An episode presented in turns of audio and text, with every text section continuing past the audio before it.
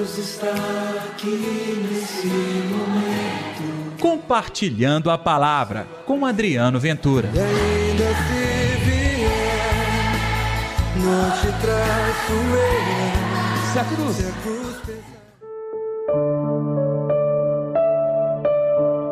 Portanto, o que Deus uniu, o homem não separe. E aí, pessoal, tudo bem? Eu sou Adriano Ventura e está no ar o Compartilhando a Palavra desta sexta-feira, dia 25 de fevereiro. Que o amor, que a paz, que a alegria de Deus estejam reinando no seu coração. Não se esqueça de me seguir no YouTube, hein? E você também pode dar like neste programa, deixar o seu comentário que eu vou ler com muita alegria. O evangelho de hoje, Marcos capítulo 10, versículos de 1 a 12. O Senhor esteja convosco, ele está no meio de nós. Proclamação do evangelho de Jesus Cristo segundo Marcos. Glória a vós, Senhor. Naquele tempo, Jesus foi para o território da Judéia, do outro lado do Rio Jordão. As multidões se reuniram de novo em torno de Jesus. Ele, como de costume, as ensinava. Alguns fariseus se aproximaram de Jesus para pô-lo à prova, perguntaram se era permitido ao homem divorciar-se de sua mulher. Jesus perguntou: O que Moisés vos ordenou?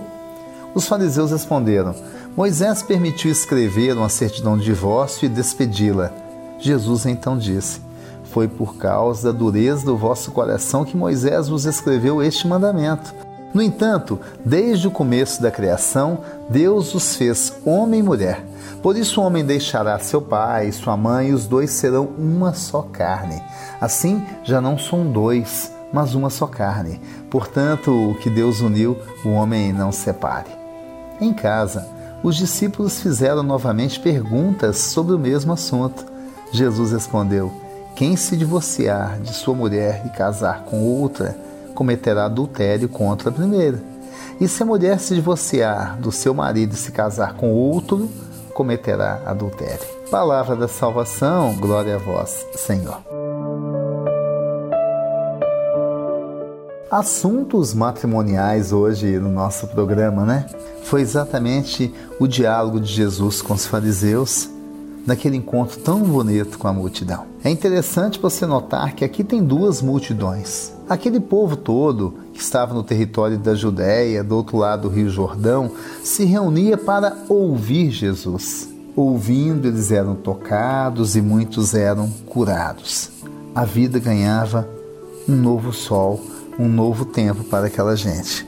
A outra multidão, não sei se tão grande, pequenininha, eram os fariseus que se aproximavam de Jesus com as suas charadinhas, as suas pegadinhas, querendo difamar Jesus. O assunto foi o casamento.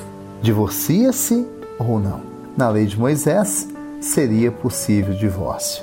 Mas e na lei de Deus? Deus fez homem e mulher para a felicidade. É verdade. O casamento é um espaço de bênção, de transformação.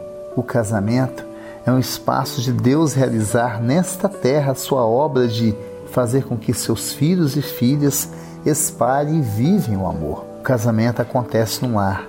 O lar, gente, é um local sagrado. O lar é exatamente o resultado da união de Deus para com o homem e a mulher. Portanto, disse Jesus, o que Deus uniu, o homem não separe. Mas a vida é cheia de percalços, né? Pode ser que nos percalços da vida a gente perca alguns dons e talentos que nos mantenham unidos, que nos dê o direcionamento. Por isso, casar é algo sério, que realmente nos mostre o caminho da tolerância, do amor, da vontade de crescer juntos. No Evangelho de hoje, nós vamos aprender a orar pelos casamentos, orar pelas famílias, pedir a Deus o dom da unidade e aquelas que chegaram ao final como a gente diz, não teve jeito. Olha, se não teve jeito, nem por isso vai deixar de ter a bênção. Nós vamos pedir a Deus pelos separados, pelos divorciados, para que Deus lhes permita experimentar o amor, sentir o amor e entender que, mesmo que o casamento tenha chegado ao final, não é o que nós gostaríamos que acontecesse, tenho certeza que da parte de Deus ele quereria toda a unidade, mas mesmo que isso aconteça, jamais Deus vai deixar de amar e derramar o seu amor a qualquer um desses que neste momento, nas estradas da vida, acabou perdendo inclusive o seu matrimônio. Mas nós podemos orar para que Deus faça um milagre. Vamos? Deus está neste momento. Sua presença é real em meu viver. Querido Senhor, é uma oração rápida, simples, mas agora eu peço pelos matrimônios. Todos aqueles que nós conhecemos que passam por dificuldades, quem não está passando por dificuldade hoje, não é mesmo, meu Deus? Mas que eles recebam uma porção dobrada do teu amor, da tua bondade, da tua graça. Eles possam viver esta graça, experimentar esta graça, testemunhar.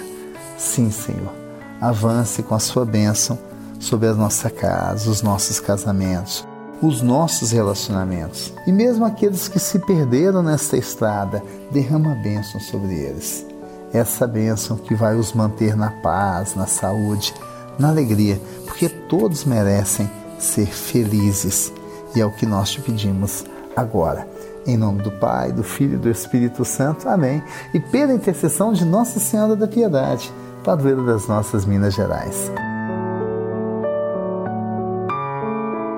Hey, chegou o final do nosso programa. Amanhã, sábado, eu também vou estar aqui. Então, que tal você me ajudar divulgando, compartilhando a palavra? Gratidão. Deus te abençoe. Deus está aqui nesse momento. Compartilhe a palavra você também. Faça parte dessa corrente do bem. E ainda se vier, não te traço eu. Se a cruz Se a cruz pesar.